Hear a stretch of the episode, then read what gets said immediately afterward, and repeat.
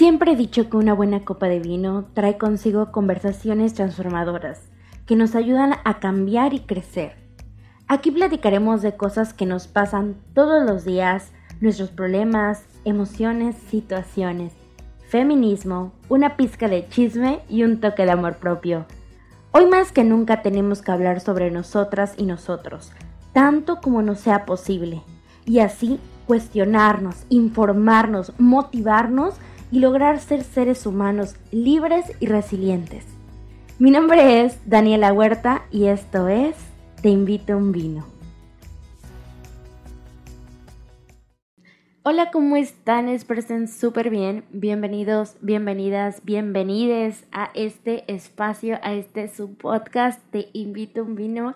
Mi nombre es Daniela Huerta y estoy súper feliz, súper contenta de que me estén acompañando otro episodio más es nuestro tercer episodio y pues yo estoy de que emocionadísima por venirles a platicar, venirles a contar, a comentar, a chismear, a, venir aquí a platicar un poquito de, pues, de cosas que a, uno le causan un issue ahí y cosas que queremos platicar.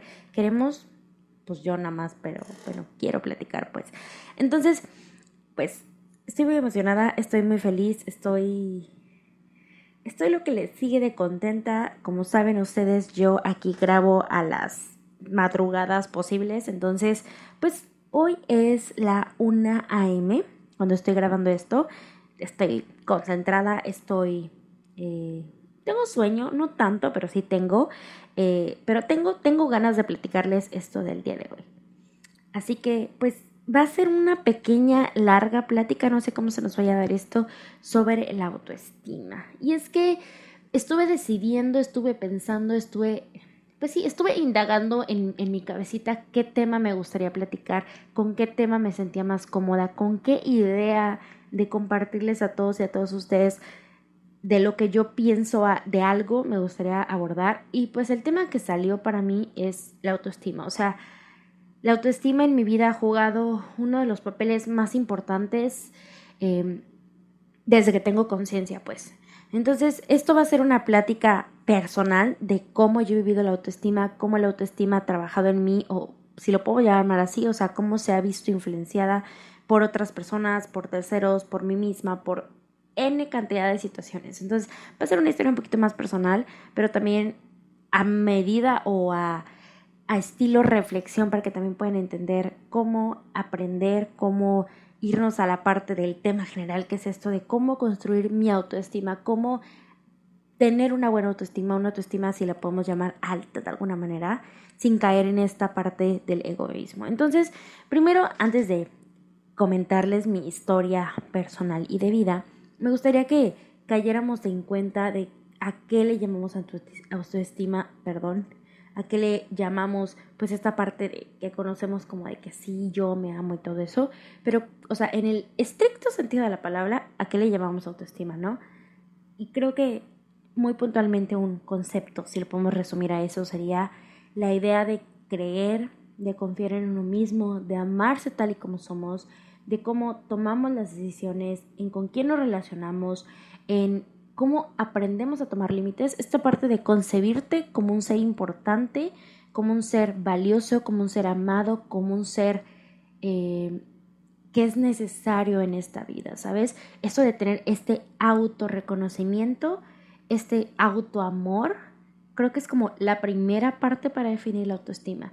Hay muchas cosas que tienen que ver con la autoestima y después me gustaría seguir hablando de autoestima en otros factores pero la autoestima forma parte de algo más grande todavía que es la salud mental.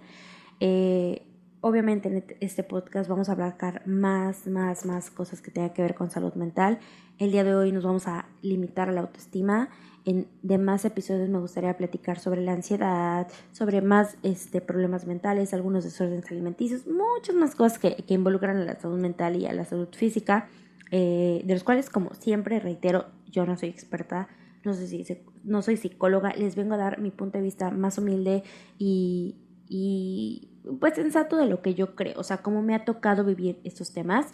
No tengo la verdad absoluta, siempre los voy a invitar a que vayan y consulten a un profesional, a una profesional, porque pues ellos se han estudiado, se han dedicado a esto, entonces siempre les voy a recomendar vayan y acudan un, un profesional, ¿no? Yo les voy a venir a dejar lo que yo sé y lo que yo entiendo, lo que me gusta y lo que he aprendido. Si a alguien le sirve, en serio, eso me hace muy feliz. Y si no, pues vas a seguirle buscando, pues, porque no, el chiste de, de este mundo de tanta información, de podcast, de Instagram, de Facebook, de medios, en serio, infinitos de información, es encontrar algo que nos acomode a, a nuestros gustos, a nuestras preferencias. Entonces, pues sí, teniendo en cuenta eso y teniendo en cuenta que la autoestima tiene que ver con esta idea de autovalor, de autoapreciación, de autorreconocimiento, me gustaría empezar a platicar mi historia. Es una historia súper personal y una historia con la que me he peleado mucho sobre cómo yo me concibí, perdón. Y pues bueno, eh, cuando yo era eh, pues morrita, chiquita, te estoy hablando de qué será Em, yo me concibí en esta onda de la autoestima, en esta onda de baja autoestima, ¿eh? porque yo viví con baja autoestima mucho, mucho tiempo. Estoy hablando de, de mi niñez, de parte de mi adolescencia y parte de mi vida adulta. No toda, pero sí unos mesecitos donde ya la fui superando, agarrando mejor y más autoestima. Les estoy hablando aproximadamente de qué será. de los 7, 8 años, o sea, yo sé que suena muy heavy, suena muy intenso decir que una persona tiene baja autoestima a esa edad, porque pues eres una, una niña, eres un niño, ¿no? Tu, tu idea de concepción del mundo está pues no limitada, pero no tienes tantas variables posibles que, te, que realmente te, te lastimen. Y es que es bien complicado decir que un niño puede tener baja autoestima, pero pasa, existe, y a los adultos del día de hoy que me estén escuchando, nos damos cuenta que muchas de las cosas que nos afectan en nuestra vida adulta vienen desde la niñez. Y eso es porque justo ahorita estaba repensando que me molesta mucho que no tengamos maneras de educarnos eh, emocionalmente desde la niñez. Ahorita ya estamos progresando un poquito más, pero ¿qué, ¿qué, no daría yo o qué no hubiera dado por tener esa manera de educarme en la, en la salud mental en ese tiempo? Pero bueno, estoy platicando que yo tenía esta edad y, yo me recuerdo mucho concebirme como, como algo no valioso, o sea, siempre, siempre tuve un apoyo magnífico de mi familia y esto eh, es algo que te quiero dejar muy en claro. Siempre me apoyaron. Recuerdo una niñez súper bonita en el aspecto del apoyo de mi familia. Fui muy feliz, fui muy... Me sentí muy amada por otras personas, pero eso no impidió que yo no me sintiera amada por mí, que no sintiera esa autoapreciación, autovaloración y ese autorreconocimiento como persona, ¿no? Entonces, esto hay que hacer una diferencia súper clara, ¿no? El que otros te amen no significa que tú también te ames. Hay muchas disrupciones ahí. Entonces, ahorita me gustaría tocarlo más, pero sí, o sea, yo les cuento esto porque pues yo estaba muy chica, estoy, estaba muy morrita, o sea, una niña, pues, o sea, ¿cómo puede ser una niña teniendo bajo autoestima, no? Y uno de los primeros recuerdos que tengo a esta edad, que pues te estoy hablando de, de la primaria, ¿no? Y yo viví acoso escolar. Acoso escolar no siempre significa que te estén golpeando, ¿no? Ese es un acoso escolar más denso que es la violencia eh, física, pero hay violencia verbal, violencia psicológica, la exclusión y más y un mil, mil maneras, ¿no? Entonces, eh, yo llegando a la escuela siempre, nunca me sentí realmente como parte de ciertos grupos sociales o ciertos grupos de, de amigos, de niños, ¿no? Y algo que hay que aclarar es que a veces los niños son recrueles, no sé si esta palabra exista, pero son crueles para, para tratar a otros niños, ¿no? Siempre eh, me sentí como que excluida, mi autoestima no estuvo en su mejor momento toda mi primaria, secundaria y mucho parte de la prepa. Y y pues imagínense cuántos años, cuántos años, ¿no? Y algo que les quiero contar, que creo que forma parte de todo mi recorrido con la autoestima, es mi peso. Nunca, nunca, más de una pequeña parte, un pequeño periodo de mi vida fui delgada, pero todo lo demás, nunca he tenido una complexión delgada. Siempre he sido una persona, si lo podemos decir, llenita, gordita, la, las que digo que le quieran poner, ¿no? Eh, nunca he sido una persona que, que, este, que se haya puesto bikini como tal hasta hace unos, este, unos años que acepté eso y que realmente me lo, me lo puse. Y es que siempre tuve problemas tremendos con mi complexión, siempre tuve problemas tremendos como cómo me veía, con cómo me concibía como persona. Y pues esto le digo que empieza pues en la primaria cuando pues uno pues entra a este mundo de conocer personas, de niños, de, de la presión, aunque no lo crean y aunque no lo creamos, una presión social de algún modo, ¿no? O sea, porque entramos a, a toda esta onda de pues de la escuela. Yo sé que suena como que muy heavy, le estoy hablando de una niñita de 7, 8 años, pero en serio es dura. Y pues yo entré a toda esta concepción de pues de la escuela, de las tareas y toda esta onda, y siempre, toda mi primaria, toda mi secundaria y parte de mi prepa estuve en los cuadros de honor. Siempre, siempre, siempre. Porque internamente yo me justificaba que, pues que tenía que ser buena en algo, porque mi autovaloración y mi autoapreciación eran mínimas. Yo me acuerdo que iba lo más presentable a la escuela, o sea, de acuerdo a los cánones de me tengo que ver así porque es lo que me dicen, pero yo odiaba cómo me veía. Era un odio en serio terrible de que me veía al espejo a eso a esa edad. Y yo me decía, es que no me gustas, no, no, sé, no, sé, no te ves bien. Encontraba defecto en cada cosa mía. Me veía los ojos, no me gustaban, me veía las cejas, no me gustaban, me veía mi estómago, no me gustaba, me veía los pies, no me gustaban, me veía, o sea, nada me gustaba de mí. ¿no? Y, a esa edad, con tantos prejuicios sobre mi persona, era súper intenso. Y, ¿Y por qué siempre me voy como que a la parte de la niñez? Y es que estoy segura que muchos de los problemas que afrontamos como seres adultos vienen de la niñez por cosas no resueltas o por problemas provocados a esa edad. Y además de la presión social totalmente, ¿no? Pero en ese momento mi vida era como que pues, no me gusto, hago muchas cosas, puedo hacer muchas cosas, pero no me agrado, no me gusto, ¿no? Y pues, y aunque suene bien irreal para muchas personas que a esa edad pase, pase eso, los niños realmente lo viven. Mi primaria fue un constante peleo interno con quien yo era. Tengo una, esta es una anécdota muy triste, pero se las quiero compartir porque actualmente ya no me duele pero sí me, me hace recordar em, lo que puede llegar a pasar o lo que la perspectiva de otras personas afecta en ti. Y es que recuerdo que estábamos en sexto de primaria y pues viene la graduación, ya saben, ¿no? Así como de que todo mundo se quiere vestir así como de que de traje y vestido y toda la onda. Cuando es una graduación de primaria, pues ni siquiera en la universidad, pero bueno, le hacemos al rollo de que sí, va a ser una graduación y toda la, la onda, ¿no? Y pues viene el baile, hay que hacer un baile con los niños y las niñas. Y ese es uno de los recuerdos tristes que tengo, pero que actualmente lo he transformado un poquito y he tratado de verle como que el lado positivo de, de toda esta concepción que tenemos de belleza y estereotipos, etcétera, ¿no? Que ahorita les voy a platicar. Y es que me acuerdo que estábamos en esta como ensayo del grupo para, para el vals y toda la presentación de, pues, de, de la graduación y vestidos, ¿no? Y recuerdo que yo tenía que bailar con un niño. ¿Y qué creen que pasó? Me acuerdo que este niño no quiso bailar conmigo. O sea, neta era una jeta que tenía por no querer bailar conmigo, de que me dijo, es que no quiero, no quiero bailar con ella, es que está fea, es que esto yo me quedé. O sea, fue uno de los golpes más, más bajos que tuve, o sea, en ese momento, ¿no? Y no tenía idea cómo me dolió ese golpe no me acuerdo habérselo platicado a mis papás porque era una morra súper introvertida en esos aspectos. Eh, en otras cosas era muy extrovertida, pero en esos aspectos muy particulares siempre fue como que no, nunca se lo vio contra nadie, nunca le voy a decir a nadie. Y como les digo, siempre tuve una crítica interna muy, muy, muy pesada sobre mí, de que no me gusta esto, no me gusta el otro, no me gusta cómo te ves, no me gusta como nada, nada, o sea, nada me encantaba de mí.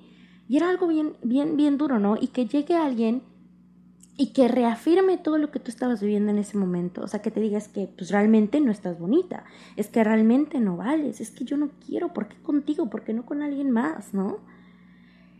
Y, y fue súper duro, o sea, la verdad, acordarme de eso ahorita, pues sinceramente no me causa dolor, me causa reflexión, porque sé que hay otras mujeres y, hombres también que han vivido ese tipo de rechazos pero cuando uno tiene baja autoestima, uno tiene una tan poca percepción de sí mismo que alguien venga y te lo confirme y te lo casi casi te lo, te lo grite enfrente de que no, no tienes realmente ese valor o no vales para una persona, está súper intenso y te pone en un nivel de depresión tremenda, ¿no? De la depresión me gustaría hablar en otro, en otro episodio, pero ahorita yéndonos a esta parte de autoconcepto, eh, es súper intenso, ¿no? Entonces, pues mi autoestima, como se imaginarán, no era la mejor para ese tiempo y pues mi autopreciación fue súper duro, me llevó una depresión intensa a los, ¿qué será?, 12 años, que estaba yo en sexto de primaria cambiando emocionalmente, teniendo hormonas disparándoseme por todos lados,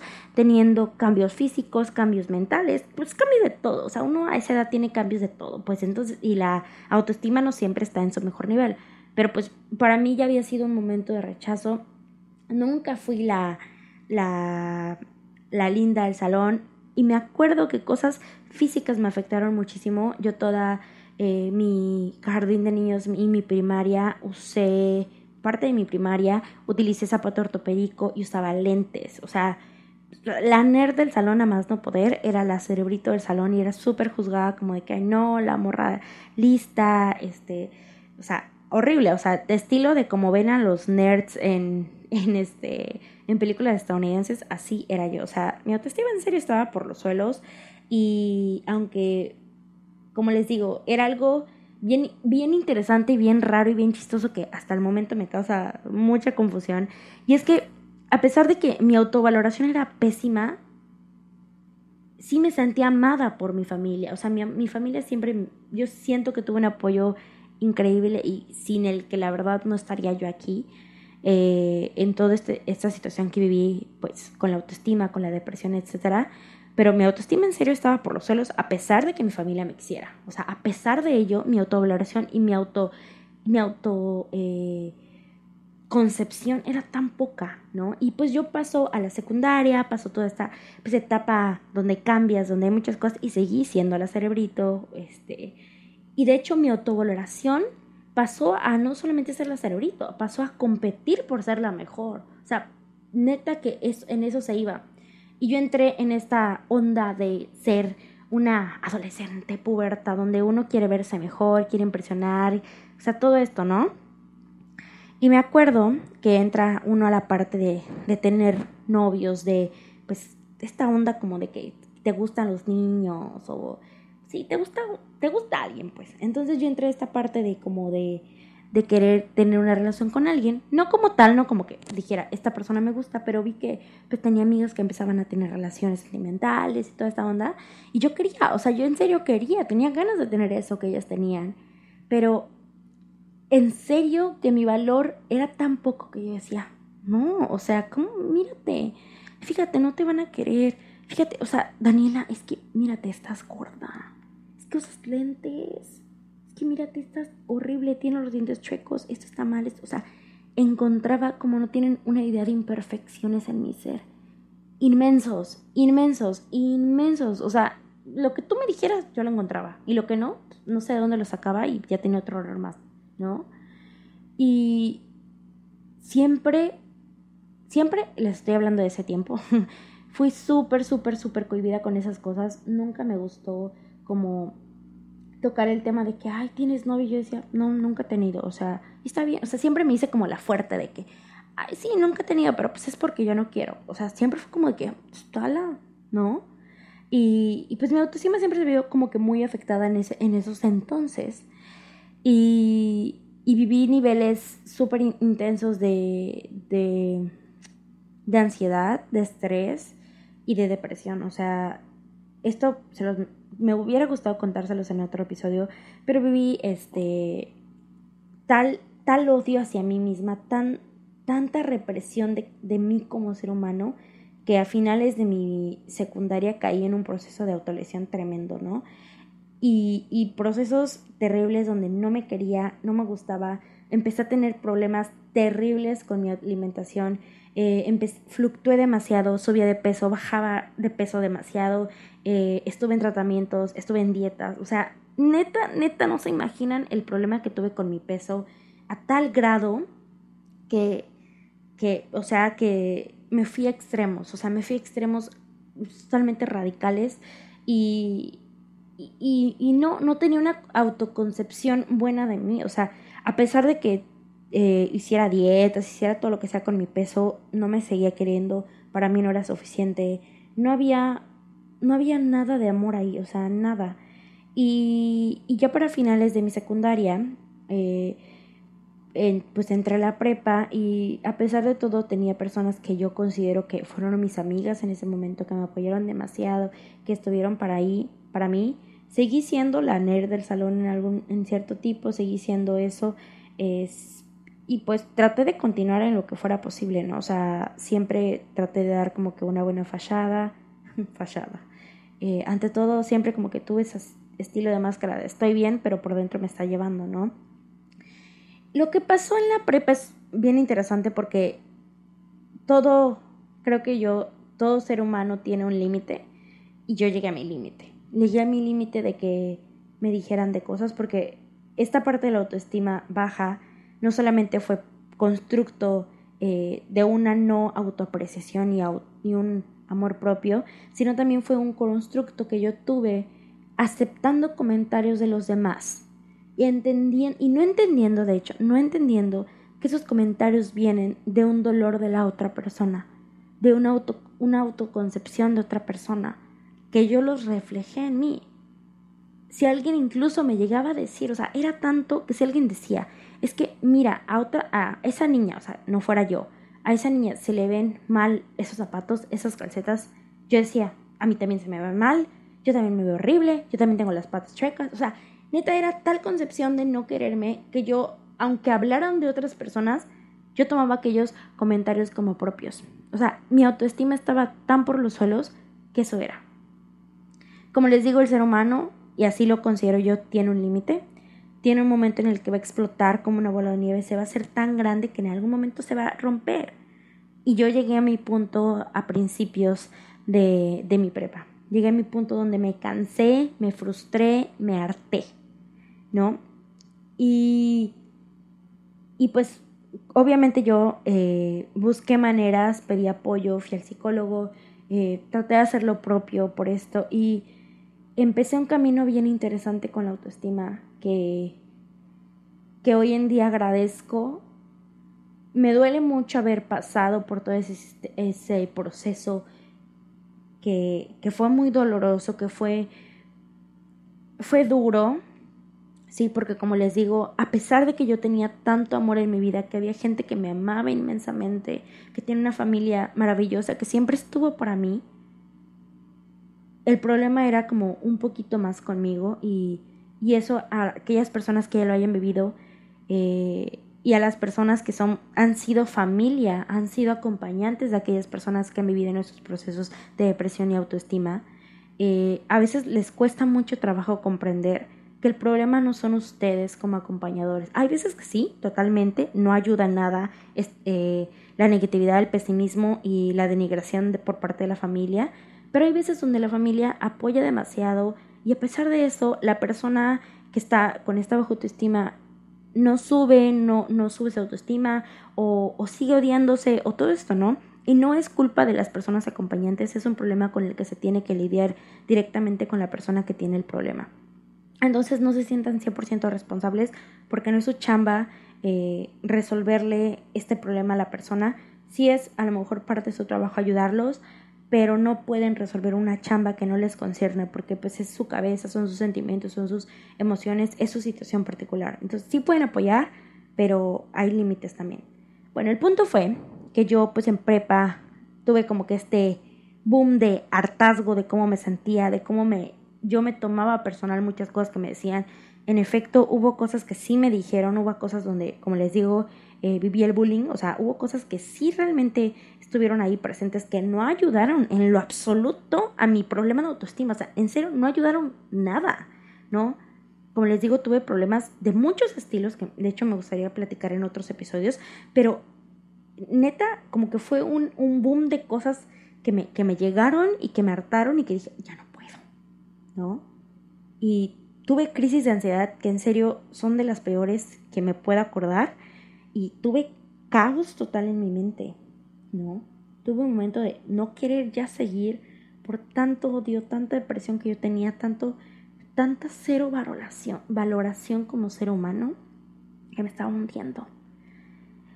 Y casi, no puedo decir que por arte de magia, pero sí hubo un punto de inflexión para mí, un momento de resiliencia que, que me iluminó, que me sacó del hoyo y, fue como que este hartazgo les digo, que dijo, ya no puedes, Daniela. Tienes de dos, dos opciones simples. O te empiezas a amar ya, o ya no hay, ya no hay otra cosa. Así lo veía yo, ¿no? Esa, esa era mi manera de en ese entonces de ver la vida.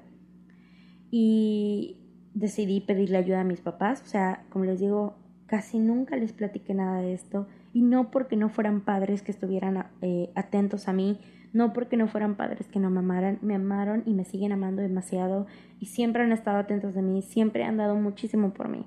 Pero era algo con lo que yo no quería compartirles y siempre busqué, les juro, la manera de que nunca se enteraran.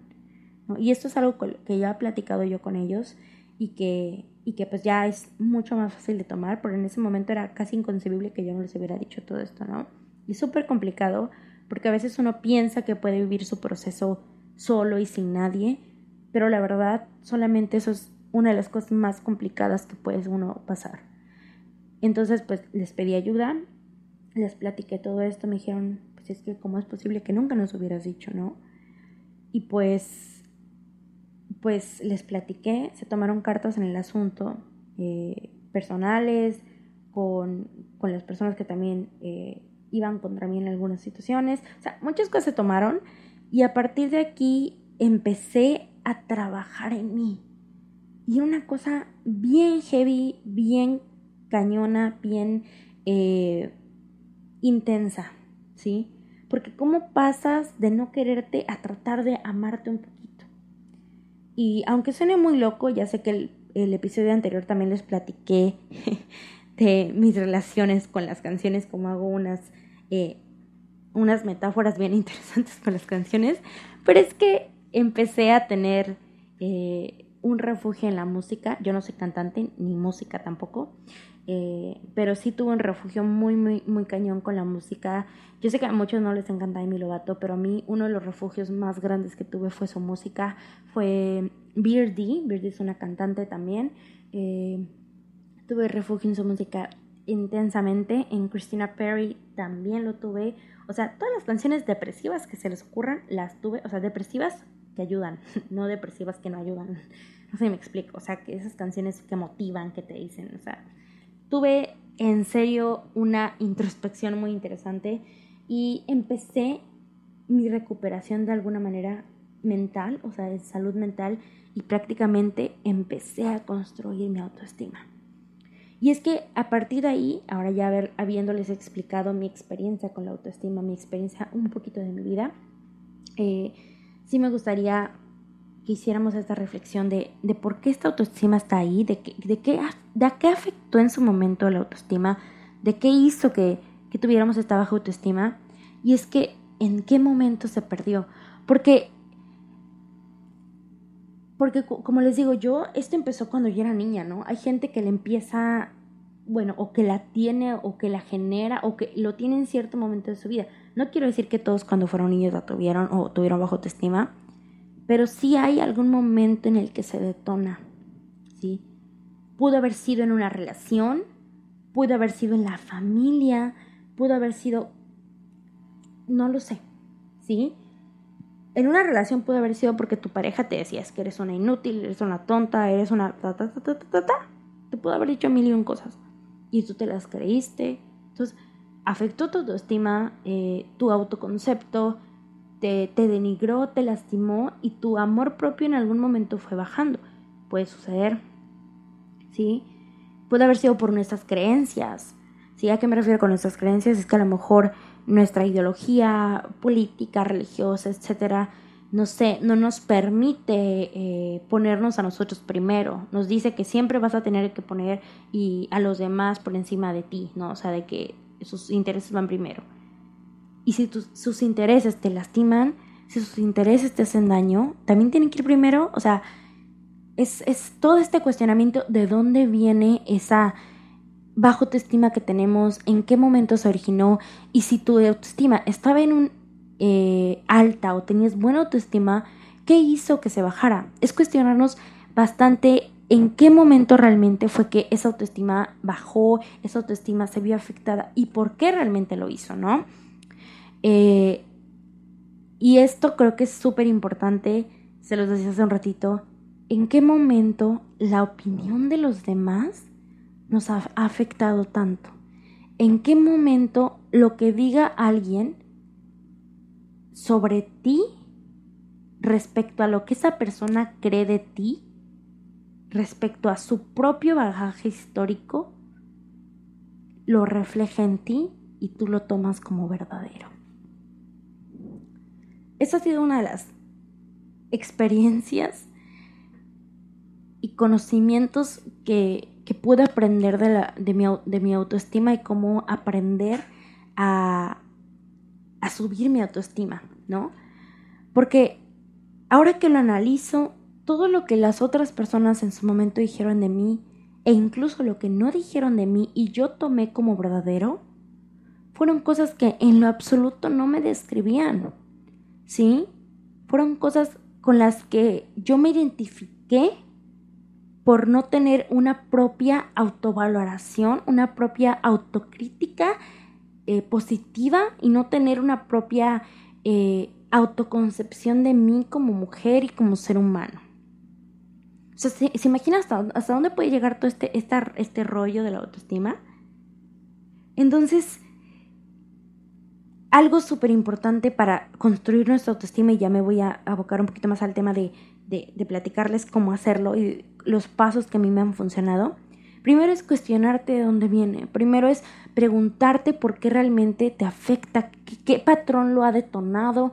Como les digo, si ha sido en tu familia, si ha sido en una relación, si ha sido en qué, en qué momento te viste vulnerable y creíste lo que la otra persona dijo, o lo tomaste como cierto, o te ofendió, o te dolió. ¿En qué momento adoptamos lo que otra persona dice de nosotros como una verdad? ¿No? Y, y esto va a detonar en límites, ¿no? Ahora que ya detectamos que fue en la familia, que fue en una relación, que fue en cierto grupo social, que fue en algún lado o en algún momento, ¿qué hice yo en ese momento que, lo permitió o que no lo permitió? porque vamos a hablar de límites.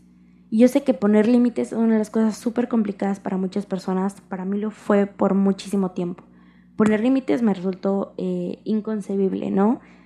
Porque pues si yo opinaba sobre algo, si yo ponía un límite, pues no iba a ser aceptada en ciertos grupos sociales y pues no, o sea, no, yo me vi así en algún momento. Entonces, em, estamos hablando también de que poner límites reflejaría una, como le llamaríamos ahorita, una sana distancia de personas tóxicas, de personas no saludables para nosotros, no buenas para nosotros, ¿sí? Y no exactamente porque la otra persona haya querido lastimarte, porque también es un juego de percepciones, ¿no? A lo mejor la otra persona dijo algo sin la intención de lastimarte, o a lo mejor sí, y uno lo toma como propio. Depende. ¿sí? Pero bueno, eso ya es otro tema que, como les digo, en otro episodio lo platicaré. Y en estos pasos de, de la autoestima toca algo súper importante que, que me ha costado también trabajo cambiar y es el cómo nos hablamos. Porque estamos de acuerdo que muchas veces nos insultamos, nos denigramos, nos hablamos como si fuéramos lo peor del mundo. Y somos nosotros, ¿eh? incluso antes que cualquier otra persona. Cuando yo tuve todo este proceso fue como de que, no, pues es que tú, Daniela, eres horrible, eres gorda, eres esto, eres el otro. O sea, no, no. Me llegué a decir estúpida, tonta, mensa, o sea, tantos adjetivos calificativos que no me calificaban en lo absoluto, ¿no? Y ahora sí, esto de alguna manera permitió a las otras personas darme los mismos adjetivos. Si yo me los estoy dando, si no me estoy valorando, si yo me estoy diciendo que soy una tonta, que soy una eh, eh, inepta, que soy una lo que sea, incapaz de hacer ciertas cosas, las otras personas van a ver reflejadas exactamente lo mismo que yo me digo y peor en mí. Y van a sentirse con la, la capacidad y la autoridad de decir lo mismo de mí. O sea, ¿qué tan importante es cómo nos hablemos? ¿Qué tan importante es cómo eh, enseñemos, o sea, por muy, muy intenso que suene esto, enseñemos a las demás personas a hablarnos? Hoy en día, hablarme ha sido uno de los caminos más bonitos que he aprendido a recorrer y que si bien me ha costado trabajo, es súper bonito hoy en día decirme, Daniela, sabes que te quiero. Sabes que gracias por todo lo que me has dado. Daniela, eres muy inteligente.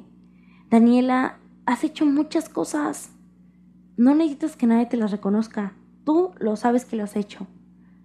Daniela, eres buena para esto. Eres buena para el otro. No eres buena para todo, ¿no? Pero, pero ese reconocimiento, esa manera bonita de hablarnos, ¿Por qué no la tenemos acostumbrada? Porque es algo que normalmente hacemos con otras personas y a nosotros, que es el primer amor que deberíamos de tener en nuestra vida, se nos olvida.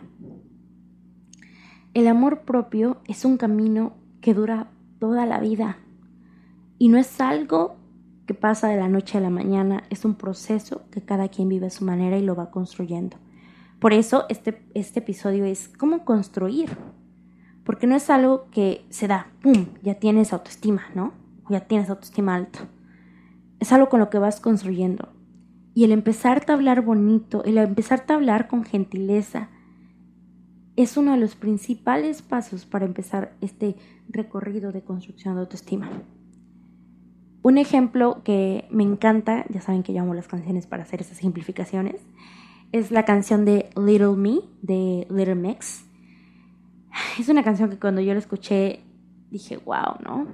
Si yo me hubiera hablado con tantas palabras y me hubiera dicho tantas cosas bonitas, en serio, no hubiera pasado por todo esto, ¿no? Es hablarnos como si nos recordáramos o reflejaros en un niño pequeño. Es como si te estuvieras hablando a la pequeña tú empoderándote, diciéndote todo lo valioso, todo lo hermoso, todo lo bello que eres. Es verte en el espejo y decirte, como si fueras la niña pequeña, oye, eres fuerte, eres valiosa, tienes tantas y mil y capacidades que no te has dado cuenta, pero ahí están. Sé un poquito más fuerte, esfuérzate por ser fuerte. Eres hermosa, no importa lo que otras personas digan. Tu belleza va más allá del exterior. En serio, hablémonos como si le estuviéramos hablando a nuestro yo de cinco años, a nuestro yo que está entrando a esta vida, a este mundo. Hablémonos con gentileza. Y créanme que será solamente el principio de una mejor y más sana autoestima. Y bueno, una vez que ya nos empezamos a hablar de una más y mejor bonita manera, toca algo que, que me ha costado y que creo que a muchas personas que estamos en esto nos cuesta porque somos seres humanos y a veces la regamos en todo esto y es normal. Y es que no tenemos o no debemos siempre voltear al pasado. Hay cosas que no vale la pena revivir. Hay cosas que sí, hay momentos bonitos, agradables en nuestra existencia, que en efecto valen toda la alegría del mundo revivir, pero hay cosas que no lo valen. Hay cosas que ya no te pertenecen, hay cosas que ya no son tuyas o ya no forman parte de ti. El recordar momentos tristes, momentos que te hicieron daño de otras personas, incluso situaciones en las que otras personas te dañaron, recordarlas no hace fácil y menos vivir ahí. Porque de nada sirve estar en esta construcción de autoestima si constantemente estamos regresando a momentos dolorosos. Es como sola clavarte tú misma un puñal. Es una manera de autolesión súper grave, es un estilo de masoquismo. Entonces yo sé que es súper complicado porque somos personas que tendemos a regresar a aquellos momentos porque pues nos encanta a veces el dolor. Pero así como la más humilde recomendación que te puedo dar, no vale la pena quedarte ahí. No vale la pena regresar a momentos que te hicieron daño. Hay que trabajar en este presente, en este presente donde estás construyéndote para mejor, donde te prometes tú mismo un mejor futuro, donde es momento de romper con esas creencias que nos han atado, que nos hicieron odiarnos, que nos hicieron no valorarnos, que nos hicieron no amarnos. Es cambiar esa narrativa que habíamos tenido de nosotras y nosotros, es cambiar esa idea de lo que éramos, de todo esto que odiamos, cambiarlo a cosas en el nombre del amor. Entonces vivir en el pasado mm, no nos ayuda tanto. Entonces pensemos mejor en cómo trabajar en este presente, en un presente lleno de esperanzas. Y algo que nos va a ayudar muchísimo a esta parte de la autoestima es no compararnos yo sé, yo sé, compararnos es algo normal que hace el ser humano, yo lo sé. Y hay de comparaciones a comparaciones, obviamente. Pero la comparación que más tenemos a hacer como seres humanos es en la parte física. Y es algo que me pasó tremendamente. Como les digo, nunca fui una persona flaca, siempre fui una persona gordita, ¿sí? Y no manchen, mi comparación era tremenda. Siempre me comparé con mis compañeras de la escuela de por qué yo era la más gordita, aparte nerd, aparte con zapato ortopédico y lentes, imagínense, todo un personaje. este. Entonces, me comparé. Instagram actualmente ya no lo veo así, ya la verdad me afecta muy poco lo que veo en, redes sociales. Eh, la verdad no. Pero no me afecta en casi nada. O sea, la verdad, decir eso me ha costado mucho trabajo porque siempre fui muy obsesiva con cómo me gustaría verme en un futuro. Pero en esta parte de la autoestima, el no compararme ha sido como una de las mayores fortalezas que he tenido. Porque yo me acuerdo que anteriormente yo veía las modelos, ¿no? De que todos estos estándares de belleza que deberíamos seguir, yo decía, no, pues nunca, o sea, nunca lo voy a tener, ¿no? Y me comparaba con todo lo posible, me comparaba con con mis compañeras y compañeros de clase, me comparaba eh, con las personas que tenían otras cosas que yo no. O sea, mi comparación era tan, tan, tan grande, ¿no? Y en ese momento de comparar, estaba olvidando todo lo que yo era, todo lo que me hacía diferente, todo lo que esas personas no tenían y yo sí. Y viceversa, ¿no? Ellas obviamente tienen cosas que yo no, ¿no? Pero me di, perdí tanto tiempo en no ver todo lo que yo sí tenía, todo lo que valoraba, todas las cualidades, porque me quise parecer en mucho, mucho momento a otras personas. Y pues eso no lleva a nada, a ningún lugar. Llegó un momento donde entendí que lo increíble de ser yo era que era diferente a los demás. Y aunque suene como discurso de Walt Disney, es verdad. La diferencia que llegamos a tener con otras personas en vez de marcar un parámetro del el estándar de la mujer o del hombre de cómo deberíamos ser, marca algo que nos hace únicos en el aspecto de que tenemos esencia, tenemos vida, somos seres llenos de cosas maravillosas. Y aunque suene esto como discurso de, alguien eh, un poco en drugs, no lo es, es algo totalmente real. Y dejar de compararnos nos va a ayudar y nos va a hacer entender que tenemos infinitas posibilidades de hacer cosas por nosotros sin necesidad de hacer algo como los demás o vernos o, aparentar ser alguien que no somos. Y con esto ya, para terminar ya, porque ya, ya es demasiado, ya no los quiero cansar. Eh, una cosa que ayuda mucho a esta parte de subir la autoestima es la apariencia, pero ojo, por favor, necesito que hagan una distinción tremenda. No cambiarse por una presión de ser alguien que no eres, no cambiarse por tratar de ser alguien que tú no eres, no cambiarse para agradar a los demás pretendiendo ser alguien que no eres. ¿Ok? Eso tiene que ser tus principios, tus preceptos. ¿Sí? Para mejorar a veces la autoestima, sí es necesario tener eh, o mejorar tu apariencia. O sea, no estoy hablando de quién eres ahora, no está bien. ¿Sí? Pero a lo mejor, no sé, esto es mera psicología, o sea, de lo poco o mucho que sé, ¿no? Eh, a lo mejor, y es algo también que, según yo platica mucho la gente que está en marketing, en negocio y toda esta onda, ¿no? No sé si, si se les ha pasado que a lo mejor un día se sienten tristes y se visten un poquito mejor en el aspecto de, no sé, se arreglan un poquito más, bueno, arreglan más, pero se más, grandes logros, todo tipo de logros. A veces incluso para nosotros es un logro levantarse de la cama. Cuando yo viví este, esta depresión donde mi autoestima estaba por los suelos, no me quería ni siquiera levantar. Y para mí era un logro tremendo levantarme.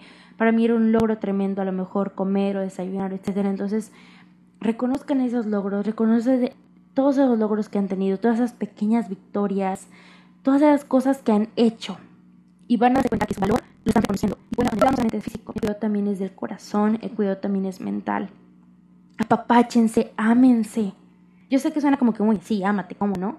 Pero es todo un proceso pequeñas acciones que vayan haciendo con ustedes, les prometo que van a ir ayudando a su autoestima, a su amor propio. ¿Sí? El cuidado puede ser desde cosas físicas que hagas contigo, de que me hago un tecito, me cuido, el skincare, que hago ejercicio, que como bien, que esto, que duermo bien, que todo esto. O sea, esto va a ir ayudando, va a ir sumando. ¿Sí? Pero también, como les digo, es reconocer los logros, no compararse, decirse elogios, decir, ¿sabes qué? Me caes muy bien, Daniela, me amo, me esto, me lo otro. Eso va a ir ayudando y va a ir contribuyendo. Y pues la autoestima es algo con lo que trabajamos, es algo con lo que no siempre, y no porque, por ejemplo, yo ya tengo ahorita una autoestima alta, toda mi vida vas a mantenerse alta. A mí me encantaría que si fuera, pero en algún momento, por muchas situaciones de la vida, puede que baje, sube, fluctúe. Cada proceso cada momento de la vida de cada persona es totalmente diferente. Pero el tener buena salud mental, que es la autoestima es parte de la salud mental, va a propiciar y va a ayudar que ante cualquier momento eh, de peligro, de vulnerabilidad o de momentos difíciles de nuestra vida, podamos afrontarlos y la autoestima se mantenga buena y saludable para hacerle frente a cualquier adversidad a cualquier comentario negativo de otras personas, a cualquier insulto, crítica, ofensiva de otras personas y saber responderlo. Cuando lleguemos a este momento donde no nos importe los comentarios destructivos de otras personas y mantengamos esa autoestima elevada porque tenemos confianza y creemos en nosotros mismos, en serio habremos progresado. Pero hasta entonces hay que seguir dándonos esos apapachos, esas bonitas palabras, que a lo mejor hasta el momento nos cuesta trabajo darnos, pero que eventualmente nos las vamos a creer y van a ser habladas, cantadas y expresadas de la mejor y más bonita, sincera manera. Así que, en serio, a todas las personas que yo considero unos guerreros y unas guerreras por estar en esa situación, como les digo, para mí fue súper difícil y, y siempre he admirado a todas las personas que salen de sus problemas porque sé lo difícil que es estar en esa línea tan delgada. Y, los comprendo y, los aplaudo y los en serio estamos con todos y todas ustedes. Y pues de todo corazón yo sé que van a salir de donde están, que va a crecer su amor propio, que van a salir de esa depresión o esos momentos difíciles en los que ustedes se encuentran y a lo mejor sienten que no hay salida, pero de todo corazón les digo, si hay salida y la vida de este lado brilla hermoso y estoy segurísima que también va a brillar de una manera intensa y bonita para todos y todas ustedes. Así que muchísimas gracias. Eh, me da mucho, mucho gusto que me hayan escuchado en este tercer episodio del podcast. La verdad es que, como les digo y les dije al principio, yo estoy súper feliz de estar acá. Estoy más que emocionada de poder estar aquí compartiéndoles todo esto que me encanta, que me gusta, que espero y de corazón les sirva. Así que les mando un besote hasta donde hasta donde ustedes estén. Por favor, lávense las manos, manténganse eh, en sus casitas para que podamos salir pronto de esta pandemia horrible que nos está consumiendo. Entonces les mando un besote. Ah, último tip, porfa, si es que ustedes lo necesitan, por favor vayan con una persona profesional. A lo mejor ahorita nos cuesta más trabajo por la situación de la pandemia, pero hay este, psicólogas y psicólogos que están atendiendo por medios digitales, entonces no duden en pedir ayuda, por favor. No siempre podemos hacer las cosas solos, entonces si es necesario piden ayuda, no es de personas débiles hacerlos, se los juro que es de personas más fuertes de lo que ustedes creen. Entonces, y ahora sí, les mando un besote. Vayan y síganme en mis redes sociales en Te Invito un Vino Podcast en eh, Instagram y como Te Invito uno, de el número uno, un vino en Twitter y como Te Invito un Vino Podcast en Facebook. Nos vemos, les mando un besote y espero estén súper bien. Nos vemos el próximo miércoles para otro podcast, otro episodio del podcast. Bye.